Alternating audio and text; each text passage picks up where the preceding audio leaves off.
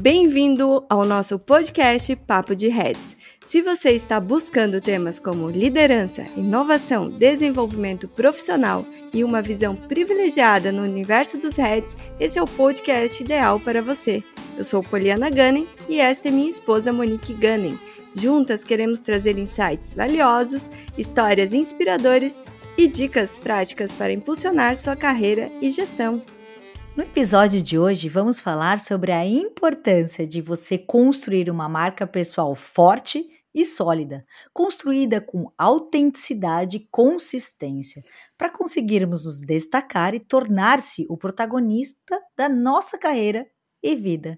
A construção de sua marca pessoal, além de te destacar em um mercado competitivo, ela também abre portas profissionais cria oportunidades de networking e estabelece confiança com colegas, clientes e empregadores. E o nosso convidado de hoje é especialista nesta área, que já levou muitos gestores, líderes e empreendedores a se destacarem por meio de uma gestão das suas marcas pessoais. Ricardo Dalbosco. Olá, Dalbosco. Seja muito bem-vindo ao Papo de Heads. Poli Monique, um prazer estar aqui com vocês gerar valor, impactar vidas, transformar marcas para a gente encontrar a nossa melhor versão. Dal Bosco é estrategista de marca pessoal com experiência em projetar profissionais de quatro continentes, além de marcas corporativas. É palestrante internacional, conselheiro de empresas e vencedor de prêmios, além de colunista na Band TV e na rádio CBN. Morou em diversos países e é escolhido o LinkedIn Creator no Brasil. Dal Bosco, já para começar, a gente já pode trazer um ponto aqui que eu penso muito, sabe? Quando eu vejo algumas pessoas tendo algumas atitudes no sentido de será que as pessoas sabem que ele já tem uma marca pessoal? Porque conscientemente ou inconscientemente, né, Dal Bosco, nós estamos sempre julgando as pessoas ao nosso redor e até rotulando né? Quando você faz um desabafo em uma rede social, quando você posta um artigo, uma foto, quando você negocia algo com alguém, quando você se relaciona, quando está na sala de aula, as pessoas às vezes não pensam que na sala de aula já é um lugar que você está sendo visto e moldando a sua marca. Então isso é um fato, né? E você pode escolher exatamente que rótulo você quer. E aí que entra a nossa conversa da importância dessa marca pessoal. Então, para começar, né? Vamos começar pelo porquê. Por que, é importante a gente construir uma marca pessoal forte, Dal Bosco? Para ter uma vida melhor. Em resumo, é isso. Ou seja, essa vida melhor é muito subjetivo no sentido da particularidade, o que é melhor para você. Assim como a palavra sucesso, felicidade e realização, se perguntarmos aqui nesta roda de conversa, cada um vai ter uma definição. E aí, quando a gente fala que a gente tem uma marca, isso se volta a uma simples questão. Todos nós marcamos de alguma maneira. Consequentemente, temos uma marca. Agora, ter uma marca pessoal profissional, olha só, né? Parece até duas colunas distintas, né? Uma marca pessoal de um lado, profissional do outro. Isso poucas pessoas têm porque grande parte de nós fomos, é, foi formada, né? É, nós como pessoas fomos formados a ser simplesmente um servo do que já existia. Ou seja, a gente foi colocado num sistema social de simplesmente cumprir, de apenas seguir uma rotina, de apenas ser uma formiga, de ser apenas ser um leve-trás, apenas né, seguir o modus operandi desde a Revolução Industrial que já existia. Consequentemente, o que eu fui formatado a ser, o que eu fui ensinado a ser, o que eu fui, de certa maneira, entre aspas, educado, porque na verdade foi mais uma doutrina, porque tem quem tem poder, ao invés do que de fato uma educação, foi que você não deveria se ver como uma marca. Só que quem lhe imputou isso, né? Na verdade, essas pessoas possuíam uma marca. E, consequentemente, eles sabiam muito bem o poder da marca pessoal delas. E quando elas sabiam o valor e o poder que uma marca pessoal pode alcançar, uma das primeiras conquistas para a sua vida ficar mais leve de certa maneira é você ganhar poder, porque daí você coordena e não é coordenado. Você dita as regras e não é ditado. Você simplesmente né, consegue botar em cima da mesa as regras do seu jogo e não apenas você sofrer e ter que trabalhar frente à regra do jogo de outra pessoa. Então, em resumo, todos nós temos marcas, pelo fato de que nós somos marcantes, a gente marca de alguma maneira. Eu não falei que isso é de maneira positiva. Grande parte acaba marcando de uma maneira negativa porque não tem uma estratégia, não tem a atitude correta de botar seu tempo, sua energia e sua, né, e, e a sua, toda aquela sua vontade, todo aquele seu ímpeto nos pontos que realmente gerem mudanças para uma vida mais plena. Esse que é o desafio. Essa que é a bola aqui em cima da mesa para se jogar. Esse que é o novo jogo de xadrez. Hoje você tem ferramentas em termos de chegar a informação a você e você poder tomar atitudes, mesmo na frente do seu computador, para que você apareça para o mercado como uma marca. Legal. E aí o jogo está começando a mudar. Só que grande parte não sabe como fazer isso ainda. Agora, olha que, que interessante. Eu vou trazer aqui uma citação que certamente vai provocar quem está nos ouvindo, Dal Bosco. E vai muito do que você trouxe aqui para a gente sobre a marca pessoal. Abre aspas. Sua marca pessoal é o que as pessoas dizem sobre você quando você não está na sala.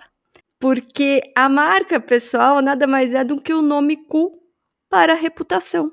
Eu, eu, já, eu vou, posso ir fazendo um bate-papo, inclusive, com vocês? Mas claro, então, com certeza. Então, então, então eu já vou tacar-lhe o pau nessa frase aí que dizem que é do Jeff Bezos, né? É. Por, o, o, o, pessoal bate muito nessa Isso, frase, né? A marca pessoal é quando é o que dizem de você quando você não está na sala. Eu tenho uma outra versão, né? É, ele não está errado, mas eu complemento no sentido de, é quando você marca pessoal é quando é o que dizem de você quando você não está na sala e quando você está na sala, porque quando você está com pessoas que sabem o poder do seu nome e o poder da sua marca pessoal. Poder gera receio, poder gera respeito, poder gera inclusive medo. E consequentemente, consequentemente, se você tem uma marca pessoal forte, na sua frente o jogo também é outro.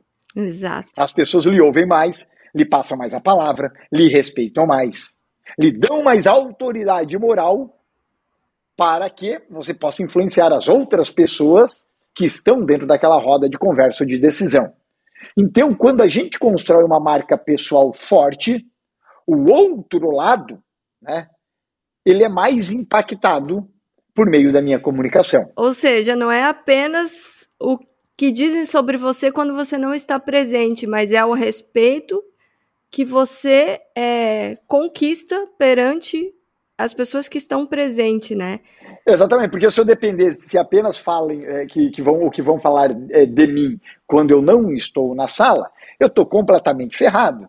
Porque tem muitas, desse, porque tão, tem muitas decisões que são fechadas na sala, no aperto de mão, no compromisso, né? no, no quanto que a gente consegue ser de fato ali verdadeiros e para cumprir o que a gente está afirmando. Então, se aquela decisão, muitas delas elas são fechadas frente a frente, né, uma marca influencia a outra naquela tomada de decisão. Tanto é, vamos lá, a gente não precisa ir muito longe. Quantas decisões que você tomou erradas na sua vida, né? ou dentro, com familiares, ou externos, ou no seu emprego, ou no antigo emprego, e lá vai. Quantas com cliente, quantas decisões você tomou errada, porque, porque pelo fato de você ter se sentido pressionado ao estar na frente daquele cliente, daquele fornecedor, daquele chefe, daquele familiar. Depois que você saiu daquela reunião e foi lá para fora da sala e falou assim: Caramba! Poderia ter feito diferente. Exatamente. E aí, então, aquele negócio, marca pessoal, tem ou não tem um poder no frente a frente? Tem ou não tem um poder na sala? Tem. E daí, né, Dalbosco, que entra a popularidade e a influência, né? A gente pode já trazer que a popularidade, né, o que eu, o que eu penso assim, é quando as pessoas realmente gostam de você, né? E a influência é quando elas param para ouvir o que você tem a dizer.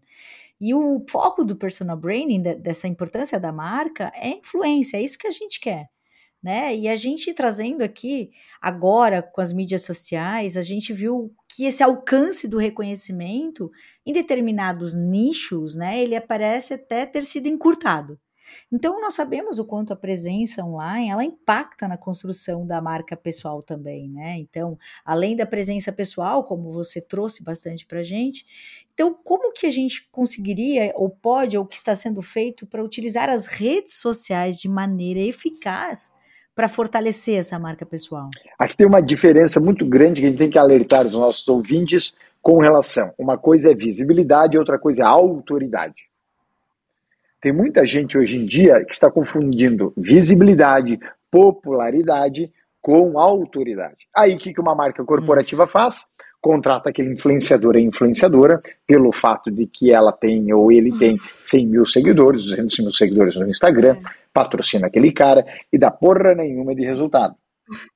Porque aquela pessoa. Não reverte. Né? Exatamente. Né? Eu, não sei, eu não sei se pode falar porra aqui, mas a gente acabou de falar. Eu, eu acabei de falar. Né? Então, aquele. aquele, aquele, aquele... É só para adultos. É, exatamente.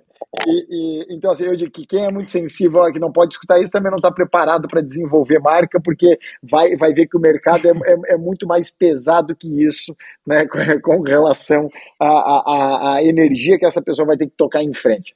Então a provocação aqui que eu faço é no sentido de apenas visibilidade, apenas popularidade não paga boleto. Tanto é que a gente tem vários artistas e várias celebridades do passado né, que tinham o tal do endosso da celebridade, mesmo assim, aquele de certa maneira, de fato, para muitos não chegava a pagar a conta. Então, transportar a sua marca da visibilidade hoje em redes sociais, isso é inegociável, não tem mais é, questão de se, de se, debater isso, se eu tenho que estar numa rede social ou não, tem que estar e você tem que ter visibilidade. Esse é o jogo, é o primeiro plano para você chamar a atenção. Há 15, 20 anos, esse é o novo jogo, é o novo cenário. Né? Mesmo que você fale, é, pegue quem você gosta hoje em dia, pode ser a Beyoncé, pode ser Mário Sérgio Cortella, pode ser Clóvis de Barros, pode ser Karnal ou Pondé, todos eles têm visibilidade digital. Né? Porque senão não teriam todos os ganhos e os poderes por meio da marca pessoal deles que eles possuem hoje em dia. Então, consequentemente, você se isolar né, numa montanha do Peru, ou se isolar em Montana nos Estados Unidos, ou mesmo em Nagoya no Japão, né, é só escrevendo seus livros, hoje não dá mais.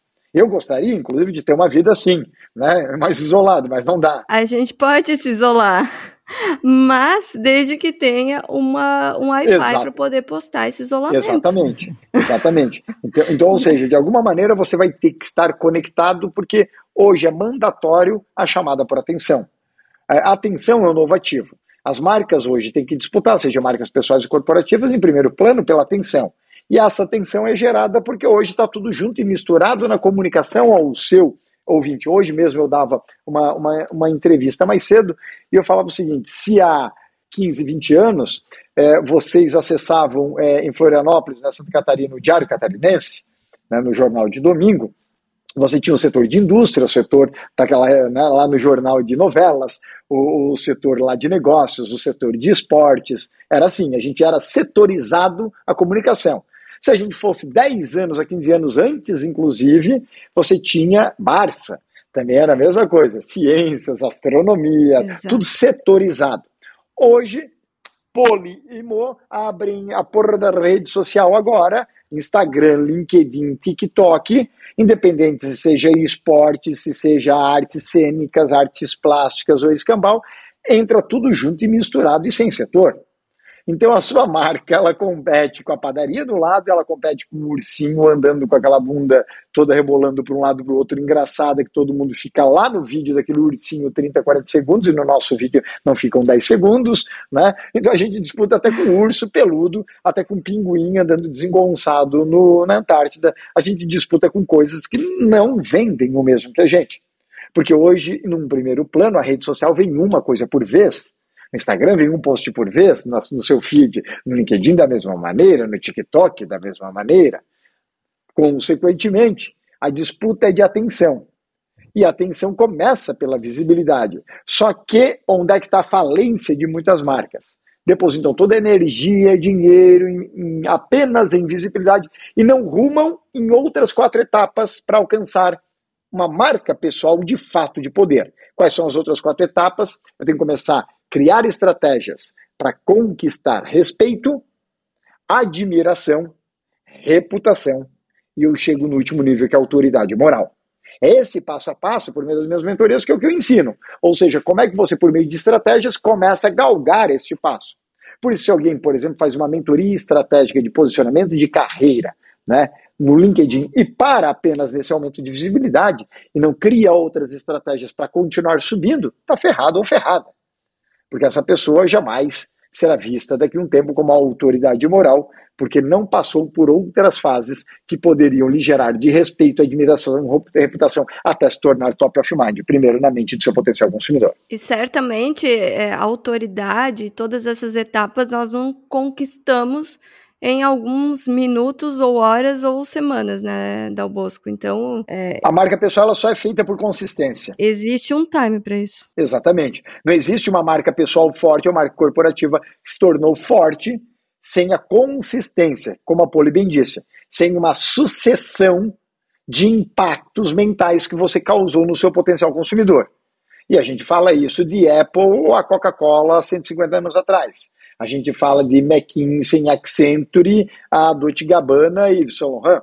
Todas elas foram muito consistentes em termos de ações de marca. Então não tem como você se tornar autoridade moral se a consistência dentro de uma estratégia de marca não se fizer presente dentro da sua jornada de comunicação e visibilidade. Independente da nossa idade, posição, ou, dos nossos negócios, né, que nós estamos inseridos, a gente precisa entender, obviamente, a importância do branding, né?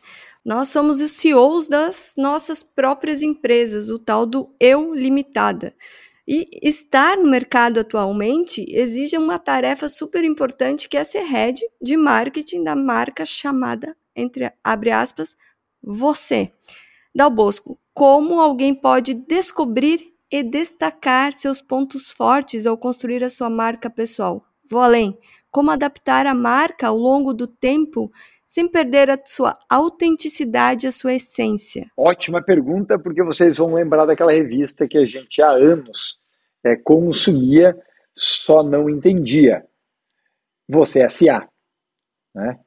Ou seja, é, há quanto tempo, né, se a gente for interpretar que aquilo, de certa maneira, era uma preocupação onde você está acordando. Apesar de que a revista ela falava muito mais da corporação do que, por vezes, de você como uma marca. Né? Então, o que, que acontece dentro dessa jornada da busca do nosso ponto forte? Se você for perceber, você sabe o seu ponto forte. Cada um de nós sabe muito bem o seu ponto forte. É muito difícil você ser um completamente leigo no que você acredita do que você faz melhor. Muitas vezes você pode até ficar pensando, etc e tal, por causa de alguns bloqueios ou por causa até de algumas inseguranças de que você acredita, não, mas eu, eu acho que eu não sou tão bom assim. Porque tem pessoas melhores, sempre vem aquela vírgula, não, porque tem pessoas melhores.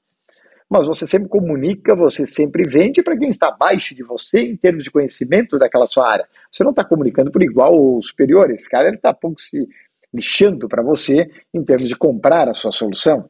A não ser que ele ou ela quisessem comprar de você para modelar, lhe copiar ou ver o que você está ofertando no mercado.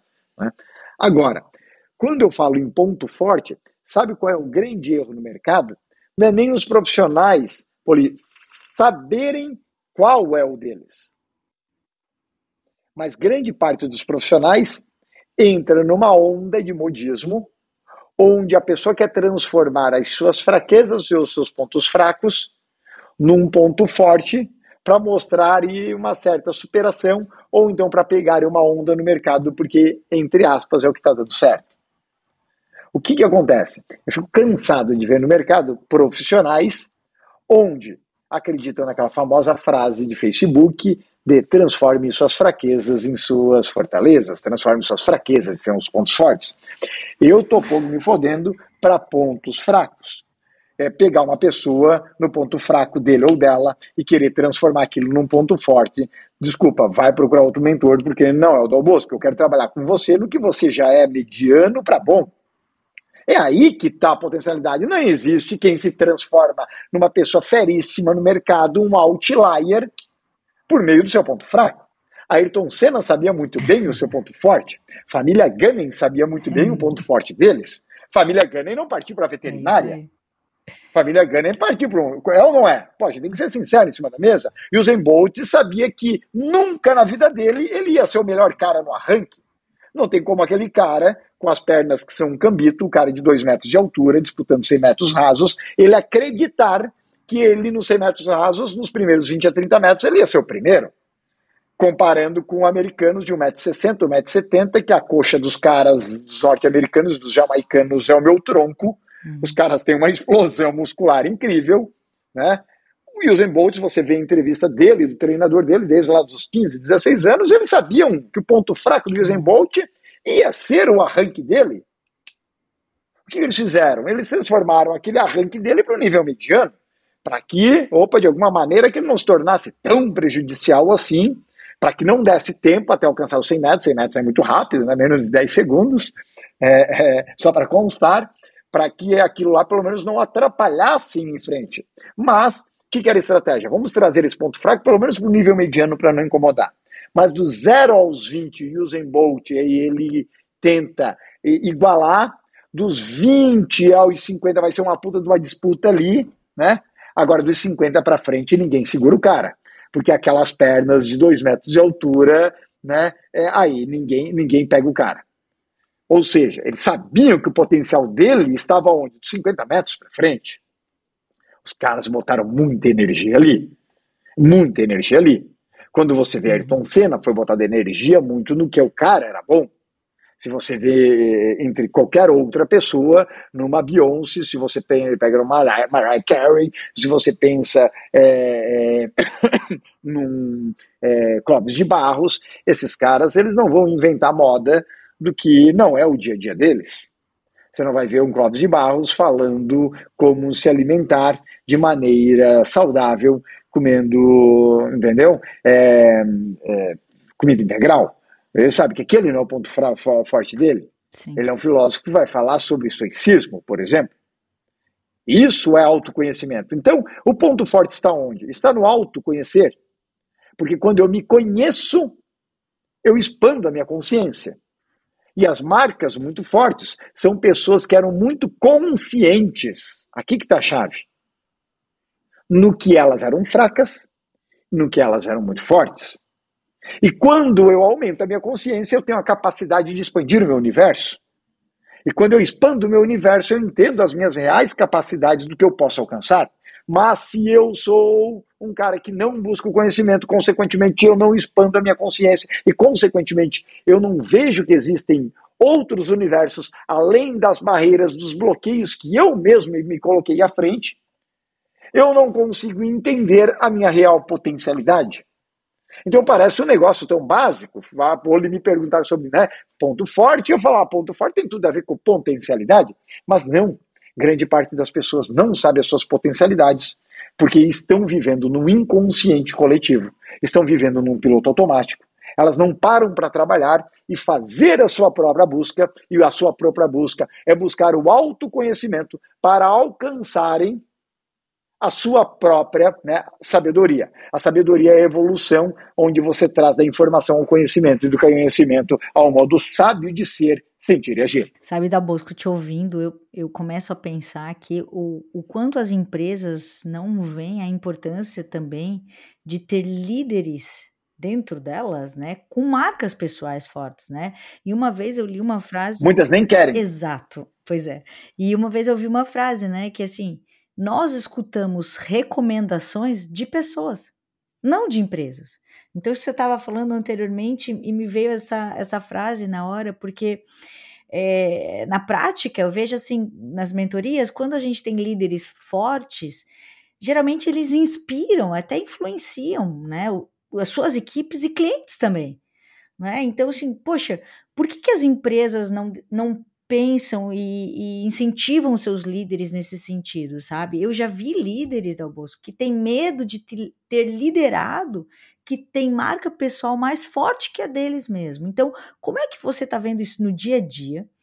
E, e, como é que a gente coloca na cabeça dessas empresas assim os benefícios de ter líderes com marcas pessoais fortes dentro da sua organização? O que, que você acha? É, eu costumo, primeira questão, pinto não vira gavião, né? Então, quem, quem nasceu para ser pintinho vai ser sempre pintinho, não consegue virar águia. E aí eu estou falando diretamente para donos, alguns donos de empresas e diversos gestores de RH. Não adianta, tem gente que você pode bater com a picareta na cabeça para tentar transformar aquilo de uma maneira mais consciente. O outro lado tem vários bloqueios, várias inseguranças, cada um quer proteger o seu lado, né? Cada um quer proteger o seu, e aqui a gente traz muito aquela, né, aquele próprio jogo do, do príncipe do rei. Tem grande parte dentro das empresas que quer proteger o seu cargo e não necessariamente está pensando no bem da empresa. Ou seja, antes chore a mãe do outro do que a minha mãe. Então, antes eu protejo o meu lado do que o do todo. Consequentemente, Muitas te... vezes abafa o outro também, né? Abafa por quê? Por causa que a gente ainda vive num modelo social de trabalho de 200 anos ao estilo Revolução Industrial. Que é um exemplo. É, daqui poucos anos, Poli e Munique terão que deixar a filhona linda às sete da manhã na escola para depois vocês voltarem para o trabalho.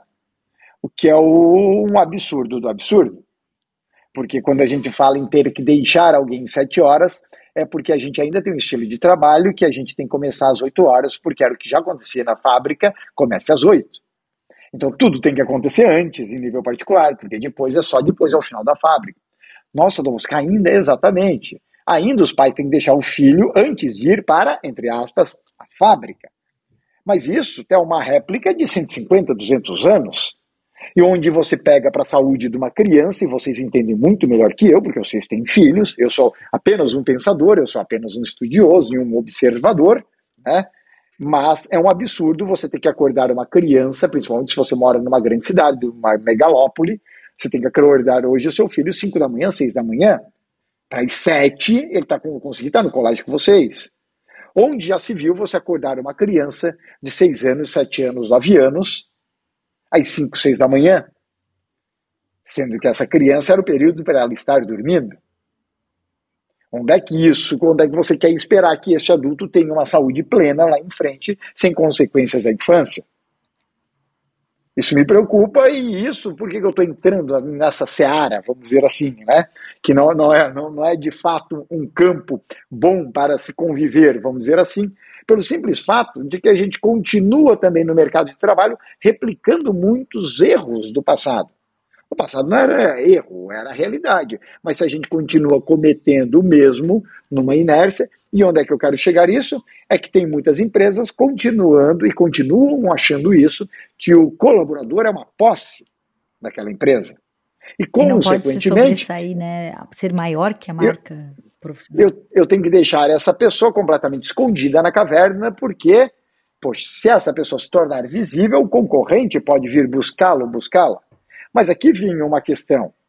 De uma maneira ou de outra, esse seu colaborador ele vai vazar. Porque hoje a expectativa, né, ou, na verdade a média, melhor dizendo, de um colaborador no Brasil, atualizado do Ministério do Trabalho de janeiro de 2023, então dado atualizado, é de apenas dois anos, e já foi de 14 anos. Então, ou seja, um colaborador médio fica dois anos sendo vazado ou ele vazando eu só posso te dar uma certeza. Seu colaborador não vai ficar. Raríssimos os casos daqui para frente que vão ficar 10 anos na sua empresa. Consequentemente, você tem que criar um plano estratégico que ele entenda a sua empresa até como um intercâmbio e que se você não desenvolver a marca dele para trazer benefícios nesse um, dois, três anos que ele ficará na sua empresa, alguém fará. E quem fará vai tirar muito mais recursos daquela pessoa do que você está tirando. Então, infelizmente, a gente vê muitos recursos, ao invés de serem recursos humanos, eu faço aqui até uma brincadeira com uma palavra que não existe, né? mas eu explico, recursos inumanos. né? A gente tem mais recursos inumanos do que recursos humanos. Ou seja, que continuam vendo o colaborador apenas como uma máquina, apenas como um servo, um serviçal. Agora, Onde é que o Dal Bosco palestra? Onde é que o Dal Bosco incentiva? Onde é que o Dal Bosco está nas convenções? Onde é que o Dal Bosco é chamado por RHs, donos de empresas, etc. Por empresas visionárias. Aquelas que falam, caramba, Dal Bosco, a gente precisa que você venha para cá para instruir né, a nossa equipe para eles se verem como uma marca e que, consequentemente, todo mundo pode se ajudar. A marca corporativa pode ajudar eles e a, e a marca pessoal pode ajudar a corporação. Só para vocês terem noção, tem pesquisas recentes que já comprovam que Leads vindo pela marca pessoal de colaboradores convertem sete vezes mais Exatamente. do que o lead chegando pela marca corporativa. E principalmente quanto maior o cargo, aí mais fácil ainda aquela pessoa quer falar com outra pessoa física e não necessariamente mandar num formulário de um site hoje à noite para esperar que um SDR alguém atenda. Se alguém atender, faz um teste para os nossos ouvintes aqui do papo. Né? Você pega hoje à noite, manda aí mensagem para o formulário de captura de uns 10, 20 sites e vê quantos lhe respondem nos próximos dois a três dias. É uma vergonha. É uma vergonha de atendimento. E eu estou falando aqui com uma especialista de atendimento, que é a Monique. Consequentemente, a gente vai começar a entender que, assim, muitas marcas não querem uma forma nem de outra. Eu não quero atender, mas eu também não quero que o outro se exponha. Né? Ou seja, eu quero que você continue sendo um escraviário. Eu quero que você continue sendo um perfil mediano, né? mistura de merda com mediano. Eu quero que você continue sendo alguém completamente oculto, anônimo, coadjuvante. Porque assim você faz a minha vontade. Assim você não é protagonista da própria vida. Você continua assim, sendo um bunda mole que não assume a própria vida e não de fato gera valor nem para os seus clientes, porque ninguém me conhece. Olha que interessante, Dal Bosco, o que você trouxe para nós no nosso universo corporativo, que é o mercado financeiro, a nossa marca pessoal é o que traz o cliente. Porque é, depende da confiança. Então, eu tenho confiança, eu tenho autoridade sobre o assunto. Então, o que converte efetivamente é a marca pessoal. É a confiança que alguém deposita naquele assessor que está auxiliando o investidor. Então, a empresa precisa disso. Isso, isso devia ser uma medida, na minha visão, né? É, é, é, é assim, top-down, porque a cultura corporativa eu digo que não é bottom-up, não vem de baixo para cima, é top-down, tem que vir da alta direção. A marca pessoal daqui para frente, cada vez mais, nessa década que se abre, cada vez mais ela é prioritária para a empresária e para o empresário, por um simples motivo, porque a gente está na era da desconfiança digital. O que, que é isso? Eu tenho muita informação, mas isso não significa que essa informação me gera razão. Essa informação está me gerando mais emoção. As pessoas estão muito mais empolgadas com falsos gurus da web. Consequentemente, tem muita gente tomando decisão que é uma cagada atrás da outra.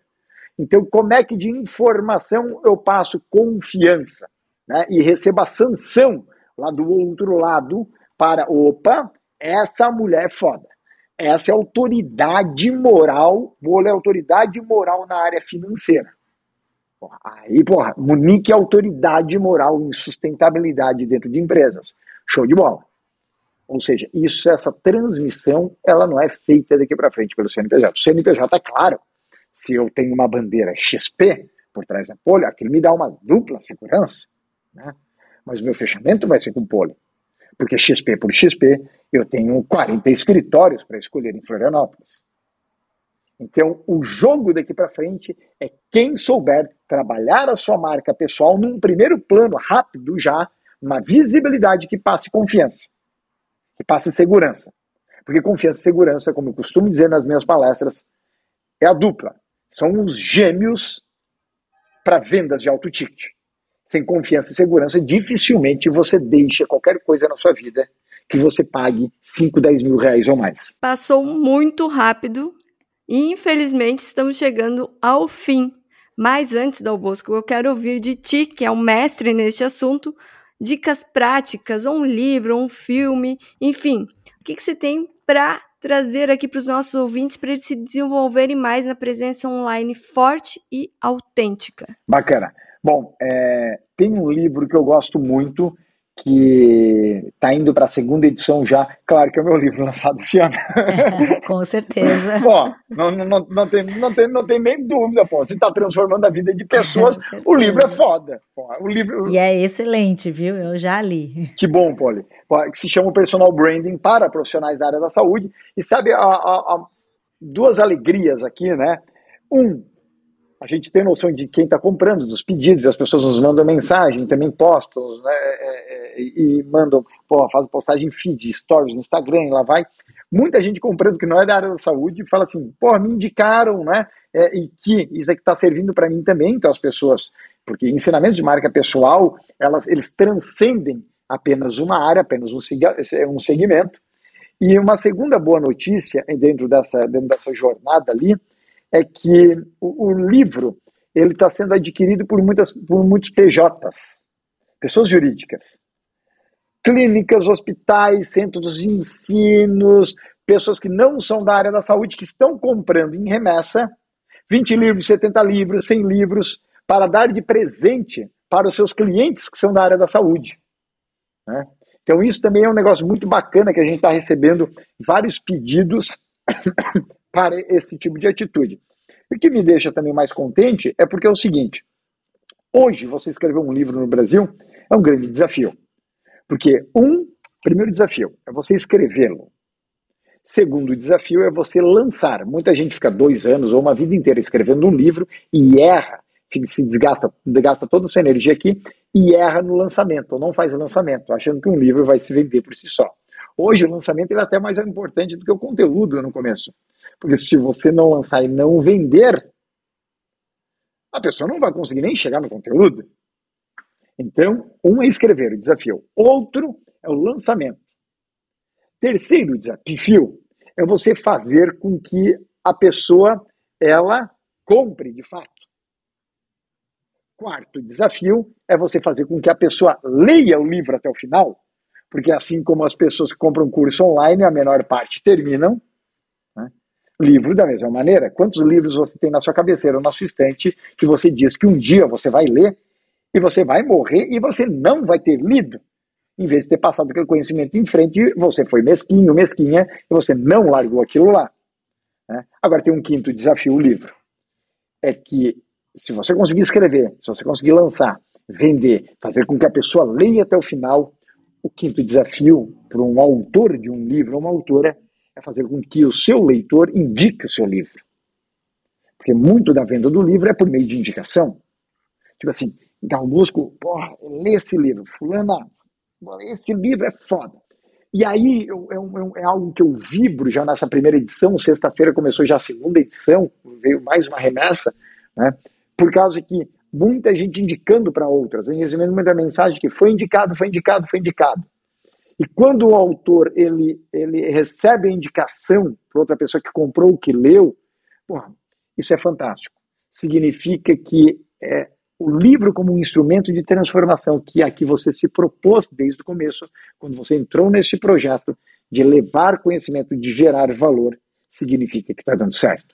Excelente, Del Bosco, muito obrigada. Sempre bom te ouvir, né? Eu acho que o, o mais engraçado é que o Del Bosco ele sempre consegue tirar a gente da zona de conforto, né? Ele sempre faz a gente pensar fora da caixa e ver que a gente realmente precisa estar sempre 100% atento a tudo isso e a como nós agimos e a como nós fazemos. E nós esperamos que vocês também tenham encontrado os valiosos insights para moldar a sua marca pessoal. E é isso, né, gente? A jornada da construção da sua identidade é única e contínua. Então, nós convidamos vocês a seguirem o trabalho do Dal Bosco, né? O Instagram do Dal Bosco é ricardo.dalbosco e conhecer um pouco mais do trabalho dele.